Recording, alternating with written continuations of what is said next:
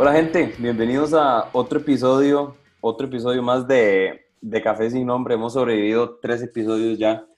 Y en esta ocasión, como siempre, aquí me acompaña Fede. ¿Cómo estás, Fede? Todo bien, Checho, ¿cómo vas? Bien. Bien, por dicha. Y, y también tenemos a una muy buena amiga de nosotros, eh, llamada Glenda, que pues, igual que nosotros, respira o tiene en su ADN el, el espíritu emprendedor. Y hoy vamos a hablar de un tema muy, muy interesante y que ahorita se los vamos a decir. Pero primero, Glenda, ¿cómo estás? Hola, súper bien, gracias. Muchas gracias por la invitación a ambos. Claro, no, no, siempre, siempre bienvenida y eso es lo que, lo que queríamos. Glenda, mira, hoy, hoy vamos a hablar de un tema que, que pues realmente lo conocimos eh, por vos, eh, lo, lo, voy a aceptar, y es el de ciudades sostenibles. Entonces es un tema súper interesante y que estoy deseoso que podamos, sí, podamos darle más, más bola al día de hoy. Y, y si quieres empezar y, y comentarnos qué es en realidad una ciudad sostenible, de qué va. Bueno, listo. Gracias por abrir el espacio claro. para este tema que es, que es relativamente nuevo y que creemos saber qué es, pero muchas veces estamos equivocados. Pero si yo les hablo un lenguaje ciudadano para que lo entiendan y lo mastiquen, estoy segura de que van a salir motivados en el último minuto de este podcast para, para demandar mejores condiciones y para ser más proactivos con, con su alrededor. Primero que todo, eh, quiero comentarles que es un tema que me apasiona desde hace muchos años, desde el 2013, cuando lo descubrí en una clase de política internacional del ambiente y me dijeron, investigue sobre urbanismo y el dilema ambiental. Y yo, ¿qué? Yo no entendía cuál era la relación entre una cosa y la otra. Cuando ya entré de lleno a hacer la investigación, de hecho, llevé dos cursos de, de arquitectura en la Universidad Veritas, siendo yo estudiante de Relaciones Internacionales, y esto me ayudó muchísimo a comprender mejor como la perspectiva de los urbanistas y yo con una perspectiva de una ciencia social. Entonces de ahí me dio la tarea de, de ir dimensionando y conceptualizando esto de forma que las personas que no somos urbanistas lo entendamos mejor. Considero que primero que todo vamos a aterrizar en lo que son ciudades como tal. Nosotros creemos que las ciudades son solo las avenidas, las calles, los buses, la gente caminando en las aceras y los asentamientos, las viviendas. Pero va mucho más allá. Esto tiene una personalidad que también es muy, es muy abstracta. Eh, la ciudad es un sistema complejo, complejo porque incluye muchísimas variables y además tiene diversos procesos de cambio y desarrollo. Hoy día se puede asegurar que las ciudades aglutinan todos los ingredientes necesarios, como lo son el capital humano, las oportunidades de empleo, el suministro de bienes y servicios, entre otras cosas. En este momento, el manejo de una pandemia, para hacer ecuaciones perfectas de desarrollo sostenible, inclusivo y más limpio. Pero las ciudades también concentran desafíos muy interesantes a nivel social, económico y ambiental. Por ejemplo, basta con notar los asentamientos informales de muchas familias, o lo que le llamamos eh, precarios, que están bajo la línea de pobreza por diferentes circunstancias. Pero su desventaja les conlleva tener casitas altamente vulnerables ante eventos climáticos extremos y ellos no tienen sistemas de tratamiento de aguas residuales. Eh, esto es una amenaza altísima, no solo para la salud de las personas, sino también para los ríos y el ambiente no quiere decir que aquí se encuentre el gran meollo de las ciudades, pero es solo un ejemplo de la cantidad de, dimensión, de dimensiones y de variables que pueden haber en un solo problema. Y también, ojo, no digo que esta sea la regla, pero son más proclives a la delincuencia y la violencia las personas que viven en condiciones de hacinamiento residencial, sin acceso a espacios públicos, de recreación, con necesidades básicas insatisfechas que se agravan con falta de oportunidades, sean educativas, laborales, de dispersión, entre otras cosas. Okay. Ahora bien, ya ubicándonos un poquito más en el contexto, hemos escuchado de la cantidad de migrantes de la zona rural a la zona urbana. Entonces, en la realidad que estamos viendo actualmente, hay una necesidad directa de urbanizar cada vez más por esta migración que acabo de mencionar. Y esta necesidad responde directamente a un crecimiento exponencial de la población en, en espacios limitados, es decir, ciudades compactas, que en Costa Rica no lo sentimos mucho porque tenemos muchos kilómetros cuadrados per cápita, pero hay otros países, otras ciudades como Bogotá, que es donde vivo hace ya tres años, donde el, los conjuntos residenciales aglomeran a muchísimas personas, lo cual no es necesariamente malo por lo que vamos a ver más adelante. Para seguir contextualizando, eh, sabemos que el urbanismo acelerado tiene un impacto negativo sobre el ambiente y la configuración socioeconómica de las comunidades. Y esto a su vez impacta al ser humano. Eh, porque podemos ver contrastes donde hay unas casotas gigantes y, súper lujosas y este tipo de asentamientos informales casi que, que, al lado. Y se puede ver, por ejemplo, en, el parqueo de Multiplaza del Este. Uno ve ese contraste eh, de, de, del tipo de viviendas que que estamos, que tenemos en la ciudad. Pero bueno, lo alarmante no es la migración del campo a la ciudad como tal, sino la forma en que crece en la ciudad, para así procurar una concentración espacial que realmente catalice la productividad. Aquí en Costa Rica lo vivimos mucho por, por el tipo de planificación urbana, y yo lo puedo decir con conocimiento de causa, porque vivo en Cartago y estudié en la Universidad Nacional. Para mí era súper agotador ese trayecto, casi que todos los días y por esto, eh, por este tipo de distancias poco aceptables del hogar al lugar de trabajo, yo me volvía un poco menos productiva. No quiere decir que mi rendimiento en la universidad era pésimo, pero, pero sí en cierta medida me cansaba un poco más que mis compañeros que vivían más cerca. Así me pasó, me pasó posteriormente cuando trabajé aquí en, en San José y en Heredia. Entonces, a ver, existe una correlación entre urbanización y la relación de este tipo de cosas de nuestro crecer diario y esto debe ser cada vez más, más favorecedor para nosotros. Entonces la ciudad tiene todas las oportunidades para que, para que, para ir sanando este tipo de dolencias que tenemos los ciudadanos. Entonces la ciudad se convierte en un foco para mejorar situaciones no solo de este tipo, sino también como la pobreza, la conectividad, el tipo de energía que utilizamos también y por tanto ser menos contaminantes. Y aquí ya entraría un poco más en lo que es ciudad sostenible propiamente. La ciudad sostenible eh, equipara el aspecto ambiental y ecológico que son necesarios y nuestra relación con ellos debe ser con el mínimo impacto. Por eso se les llama sostenibles, para no comprometer este tipo de recursos que también lo van a necesitar generaciones futuras. Pero paralelamente la ciudad tiene ciertas características y uno puede encontrar un montón de, un montón de lecturas, un montón de descripciones, pero a mi criterio y con base en lo que he leído, la ciudad sostenible debe ser resiliente. Resiliente en el sentido de que se adapta a fenómenos como el cambio climático y por tanto su infraestructura responde a eso, que no se va a desbaratar fácilmente con un evento climático extremo, por ejemplo. O en Costa Rica tenemos los, como es una zona altamente sísmica, tenemos los edificios con efecto aplauso o que son antisísmicos para que no se vayan a desbaratar de un solo, porque aquí tiembla todos los días. Además, la ciudad sostenible debe ser compacta, compacta porque, contrario a lo que pensamos, el crecimiento de la mancha urbana es mucho más contaminante y tiene un impacto terrible sobre el uso de los suelos. Además que si uno lo piensa en, en términos prácticos, implica más carreteras, más calles, eh, buses con, con rutas más extensas, más edificios y esto no es responder de buena manera a la crisis ambiental y climática que tenemos actualmente. Además debe ser policéntrica.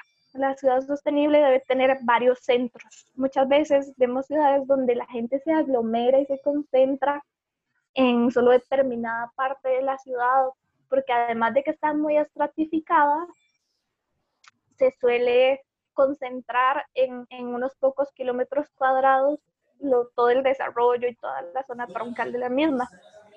Y al ser una ciudad policéntrica se vuelve más inclusiva, porque más personas tienen acceso a, los centros donde hay recreación, donde hay acceso a trabajo, donde hay acceso a la educación, a guarderías, entre otras cosas.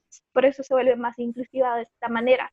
Y ahora, respondiendo a crisis como, como la pandemia del, del COVID-19, es una buena solución para evitar esas conglomeraciones gigantes de personas en un solo lugar. Pero a esto yo le adicionaría algo, y es, y es algo que incluso vengo trabajando en un proyecto, que ya después lo, lo puedo dar a conocer, y es que a mi criterio una ciudad sostenible necesariamente tiene que ser inteligente. ¿Por qué? Porque en el tanto una ciudad sea inteligente, recaba datos, la data necesaria para tomar mejores decisiones en pro de la prosperidad en la ciudad. Entonces, si se tienen datos sobre la composición de la ciudad, sobre dónde están los asentamientos informales, sobre para dónde va a crecer la ciudad, son formas de, de y, si se hace un debido procesamiento de esa data, se pueden tomar mejores decisiones en gobiernos locales, para empresas de construcción, para empresas de seguros, eh, los inversionistas inmobiliarios. Entonces, eso genera una cantidad de, una cantidad de, de beneficios infinita y además debe ser hipocarbónica es decir, muy, muy baja en emisión de carbono o de gases de efecto invernadero. ¿Cómo se logra esto? Vamos a hablar más en español. Las ciudades eh, tienen como, pueden darnos la oportunidad de abordarse muchos problemas de forma proactiva. Si pensamos, por ejemplo, en lo que metabolismo, metabolismo urbano, estos modelos de desarrollo bajos en emisiones descarbonización, que incluso es un plan que ya contempla Costa Rica, no solo basado en ciudades, sino a nivel país, de economía. Eh, y pensar en los asentamientos como una plataforma habitacional, la vivienda como una plataforma que sea como un acceso al buen empleo y a la inclusión, que era lo que hablábamos de las ciudades policéntricas que permitan a toda una ciudad acceder a los beneficios de la misma sin estar tan alejados de donde están las cosas. Por eso hay que, hay que incentivar el desarrollo también en zonas adyacentes y zonas más cercanas a, a las periferias, que son las que están más, más lejanas a este tipo de oportunidades. Glenda, disculpa que te interrumpa ahí, y, es que me, me sonó el, el, bombillo, no sé, o se me prendió más bien el bombillo, que suena está raro, ¿verdad? Eh, con respecto a algo que, que, yo también he estado defendiendo últimamente y es el, el trabajo remoto. ¿Por qué? Porque el trabajo remoto permite, al menos en estas nuevas generaciones, captar personas de diferentes eh, lugares, no, no necesariamente de la capital, que es como generalmente pasa, ¿verdad? Alguien de Cartago, alguien de Alajuela, alguien de Guanacaste tienen que venirse a San José para poder tener un trabajo más remunerado, eh, una oportunidad, mm, digamos que más interesante, porque tal vez en las costas o en, o en lugares alejados de la juela o en las montañas no se encuentra. Y, y, creo que el trabajo remoto y el, y, el, y el llevar diferentes fuentes de empleos a esas zonas podría ser una respuesta a una ciudad inteligente. Es lo que estoy tratando de, de entender. ¿Es así eh, o, o, va un poco diferente? Si es así, de que llevarles el desarrollo más cercano es una de las soluciones, porque esto implica menos desplazamiento, menos huella de carbono de cada persona, de cada habitante del país, de la ciudad, pero al mismo tiempo lo que decís es muy cierto. Eh, circunscribirnos a, a, esta realidad actual del trabajo remoto que se está catalizando aún más por, por lo que estamos viviendo actualmente, que es como un mal necesario para algunos, pero solo así se puede llevar adelante un proyecto trabajando cada quien desde su casa. Sin duda alguna es algo que está que está contribuyendo muchísimo con, con la disminución de, de, la emisión de, de, lo que es el dióxido de nitrógeno, que es lo que se emite cuando se hace combustión de los, de los combustibles fósiles.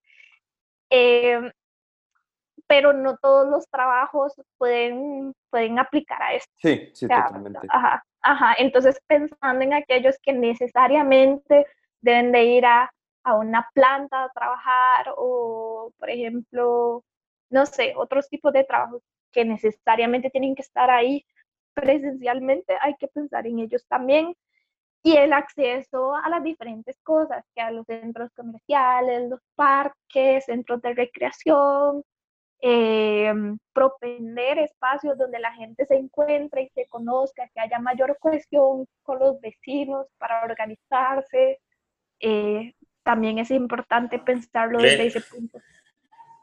Glenn, en, eso totalmente yo concuerdo con vos, pero sin embargo, digamos, por ende, donde hay más desarrollo es donde hay más, este, eh, más personas eh, concentradas. Digamos, hoy en día podemos ver que en Costa Rica hay montones de zonas francas que en estos topes de desarrollo es donde ha habido más concentración de gente, o sea, hay más lugares para vivir, hay más torres de vivienda, eh, las presas son interminables no sé si, si a pesar de que esto em, va en acuerdo con una ciudad sostenible, porque se está llevando un desarrollo, se está tratando de generar empleo, de dar mejores calidad de vida a las personas, ¿no crees que también afecta también este, el, el, el recurso humano, lo que genera, digamos, no tener una buena calidad de vida?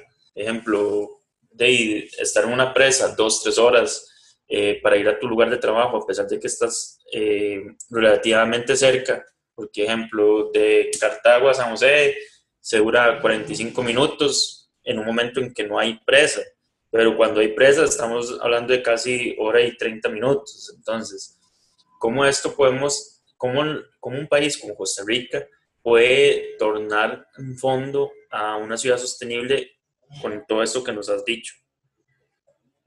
Sí, es, básicamente lo que, lo que estaba comentando sobre promover ese desarrollo adyacente que no sea necesariamente en el centro como está todo ahorita y aglomerar en el caso de nosotros todo un país en San José, eso no es adecuado. Por eso es que se trata de estimular el desarrollo eh, en la Lima de Cartago para que la gente de Cartago tenga opciones aquí mismo y no necesariamente deba desplazarse incluso hasta la Juela, como le ha tocado a algunas personas.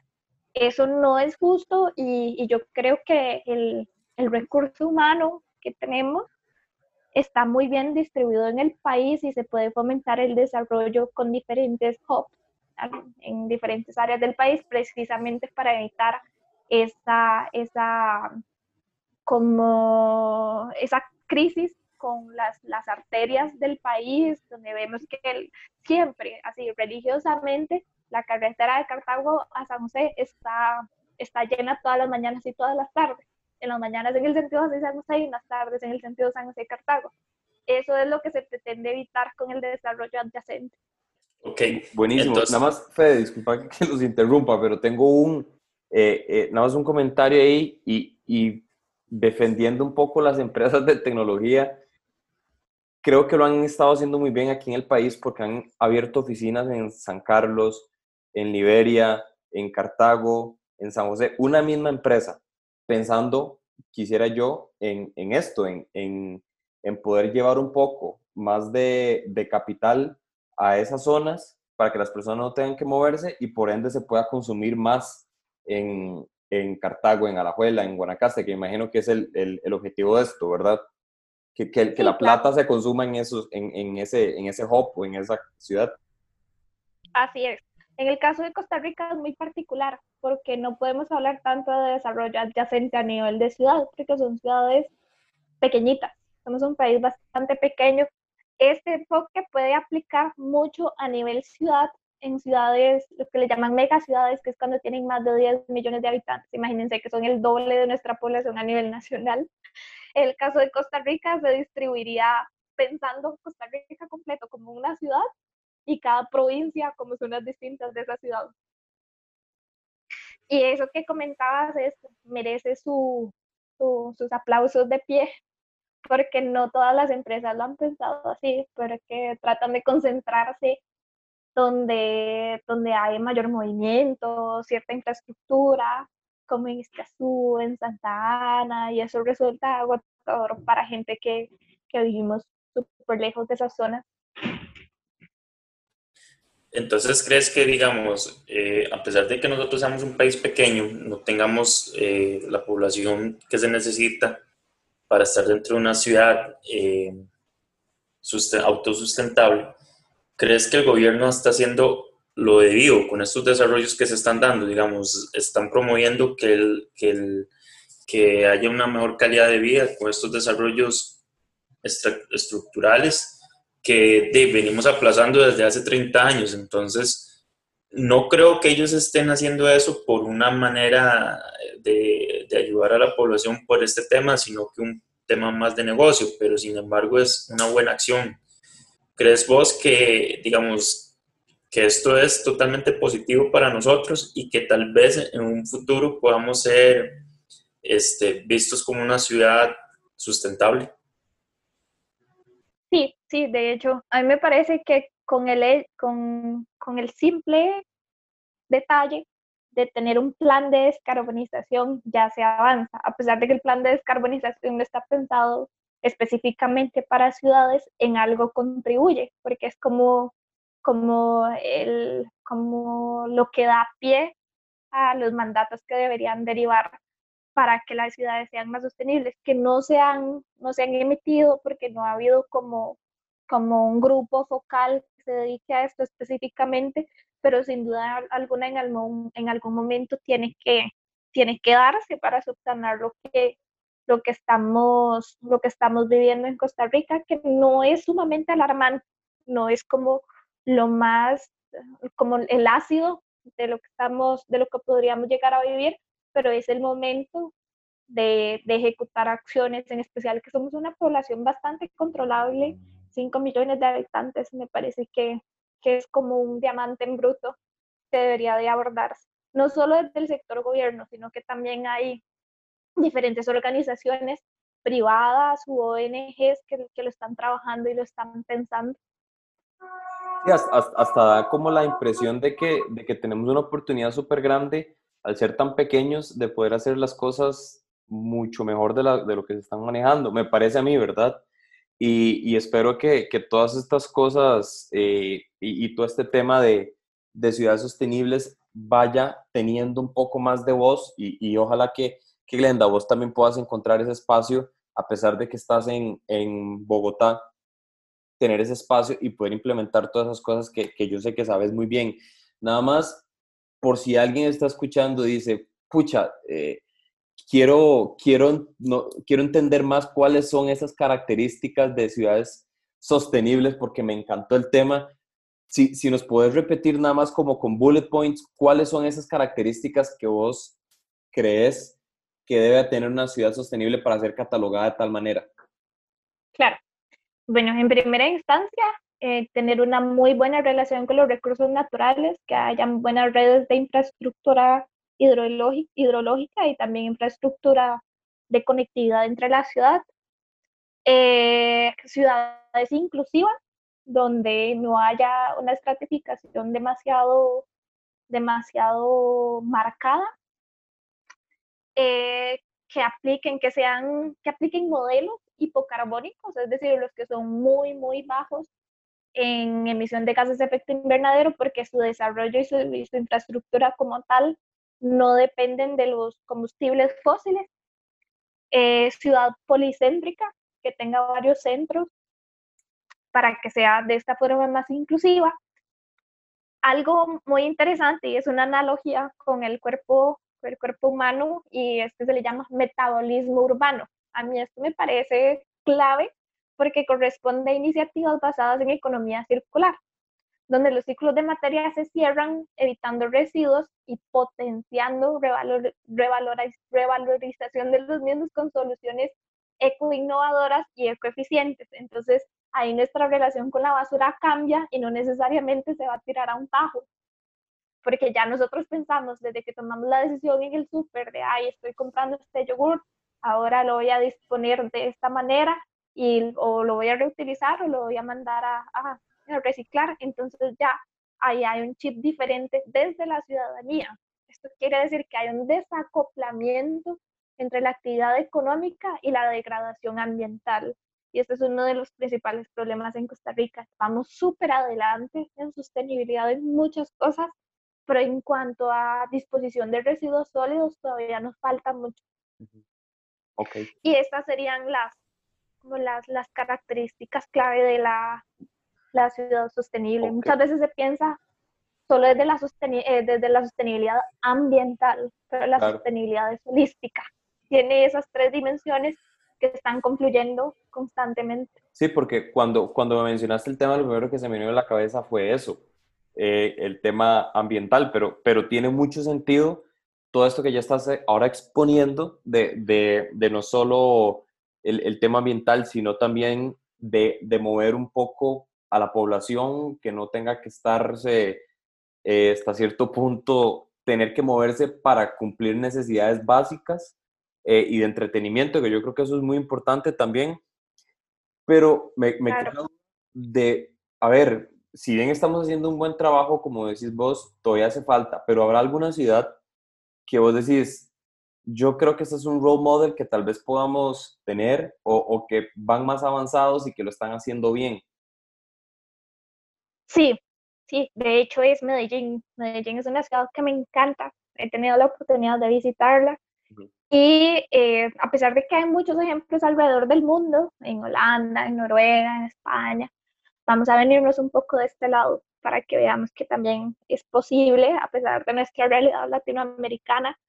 Em, y es que Medellín es una ciudad, eh, a ver, desde que uno se baja del avión en el, en el aeropuerto de Río Negro, ya es bonito. Río Negro no es Medellín, pero ya es bonito. Ese trayecto hacia Medellín es como una hora, 40, 45 minutos, una hora, si no me equivoco, y es súper bonito, es muy parecido a Costa Rica. El verde que tiene, eh, no sé, las carreteras, el tipo de casas, es muy parecido, pero ya cuando uno llega a Medellín lo ve un poco diferente porque hay más desarrollo eh, vertical. Eh, pero considero que la credencial de ciudad sostenible de Medellín se atribuye a factores específicos, que además de su riqueza histórica, lo, que la ha obligado, ha obligado a sus, a sus alcaldes a actuar más rápido yo encuentro estos tres factores específicos, que son la conectividad y el tipo de transporte y la cultura de la gente en ese transporte, porque uno ve el metro de Medellín y no hay ni un solo rayón, uno ve las estaciones y son súper limpias, súper organizadas, incluso hay como un tema de, de trueque, si, si no me equivoco, no sé cómo llamarle, donde uno echa cierta cantidad de botellas para reciclar y te dan un pasaje en el metro la conectividad, porque hay infraestructura para andar en bici, entonces de ahí puedes conectar como, bueno, no voy a tirarme todo ese trayecto en bici, pero puedo hacer esta parte en bici donde está la ciclovía, de ahí tomo el metro y ya llego a mi punto final, al trabajo, a la universidad, donde sea.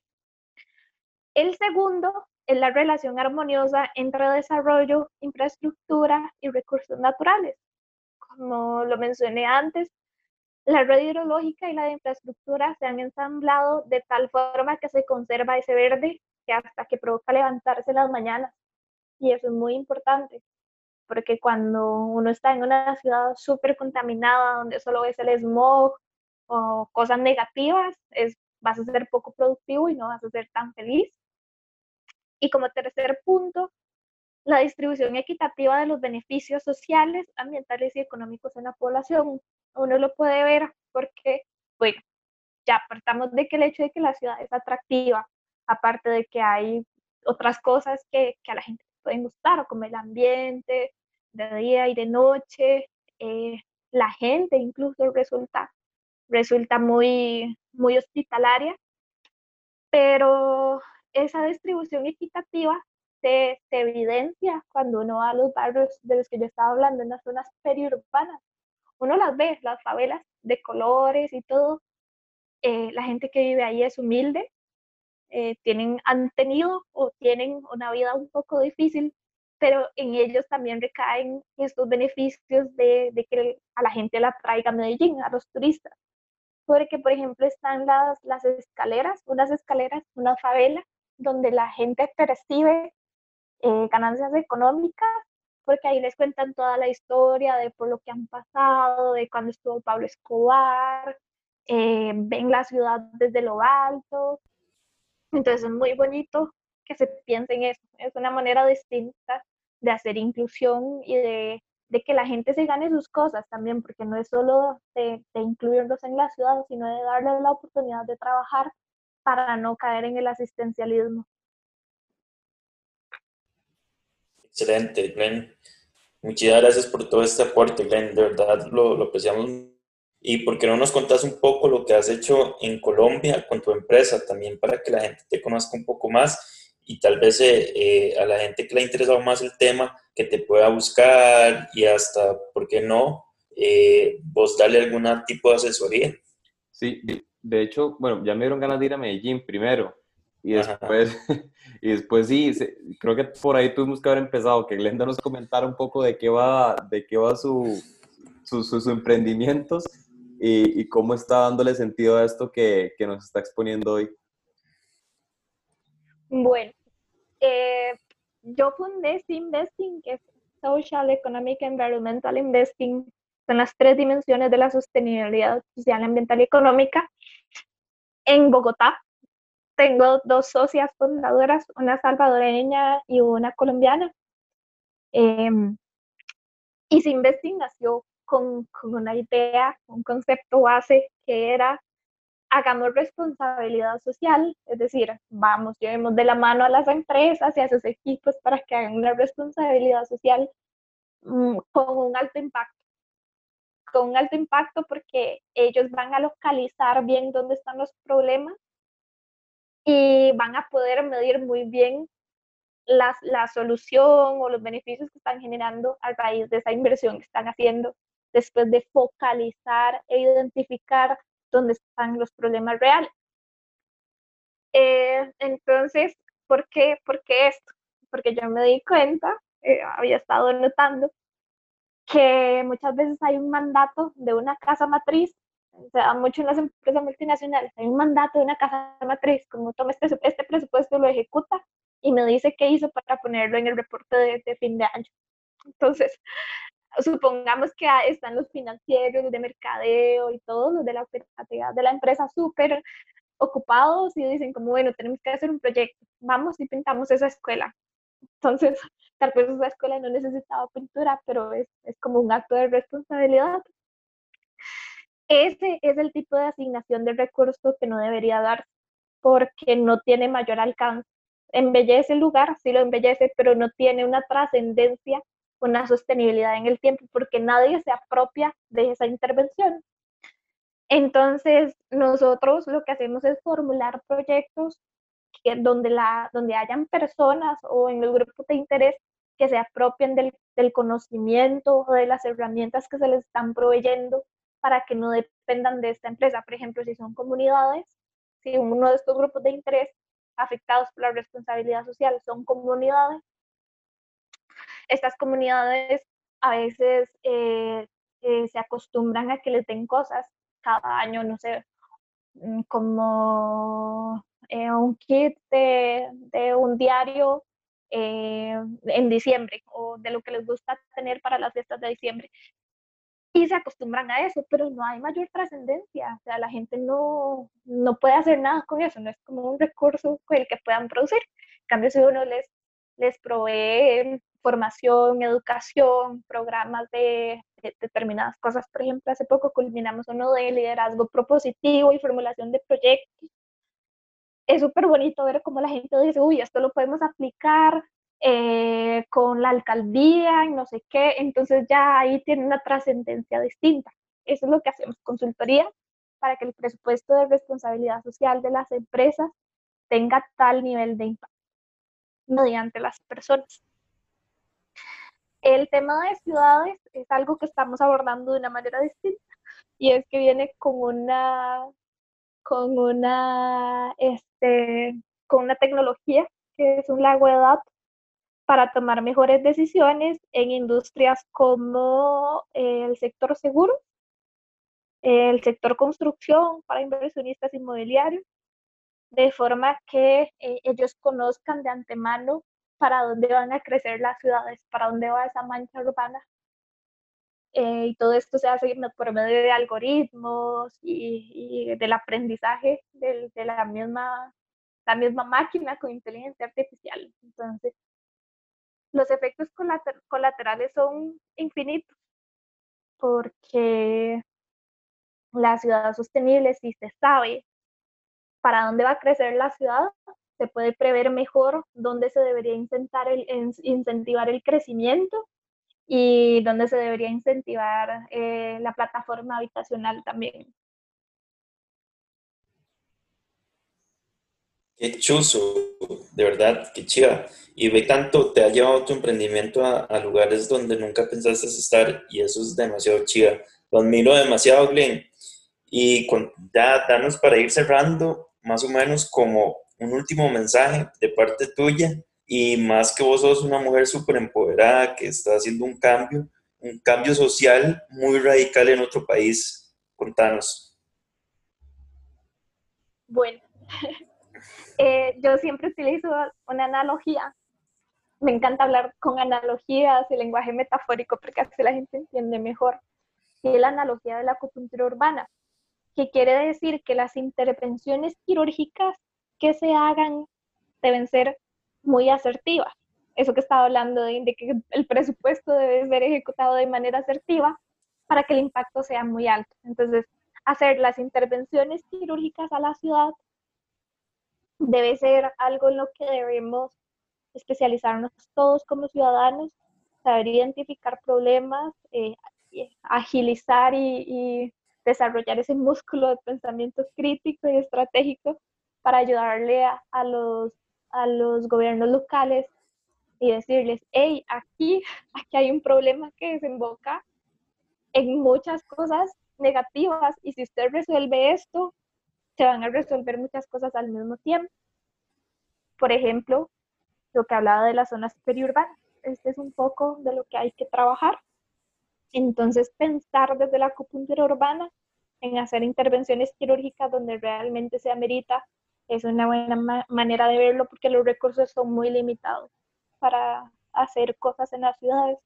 Entonces, esa es una buena solución. Qué bueno, Glenda. Entonces, em, agradecerte de nuevo por, por, apuntarte a, hablar un ratito. Eh, yo aquí estaba con el café, entonces hice honor al, al, al nombre del podcast. Y, y, de verdad, espero que, que, todos estos emprendimientos que estás llevando sigan por el camino que han, que han ido, porque yo sé que, que benefician no solo a, no te benefician solo a vos, sino a ciudades enteras, literalmente. Entonces, eh, nada, agradecerte nuevamente. Espero que todo siga bien con este encierro que, que estamos y, y, que puedas seguir avanzando con, con, todo lo que tenés. Claro, con todos los recursos tecnológicos que tengo ahorita. Sí, sí. Muchísimas gracias. Me encantó compartir todo esto. Buenísimo, ojalá lo podamos repetir. Entonces, eh, chao a todos. Esperamos vernos en, en un, o escucharnos más bien en un segundo o en otro episodio. Entonces, Glenda y Fede, pasen buena noche. Chao, chao.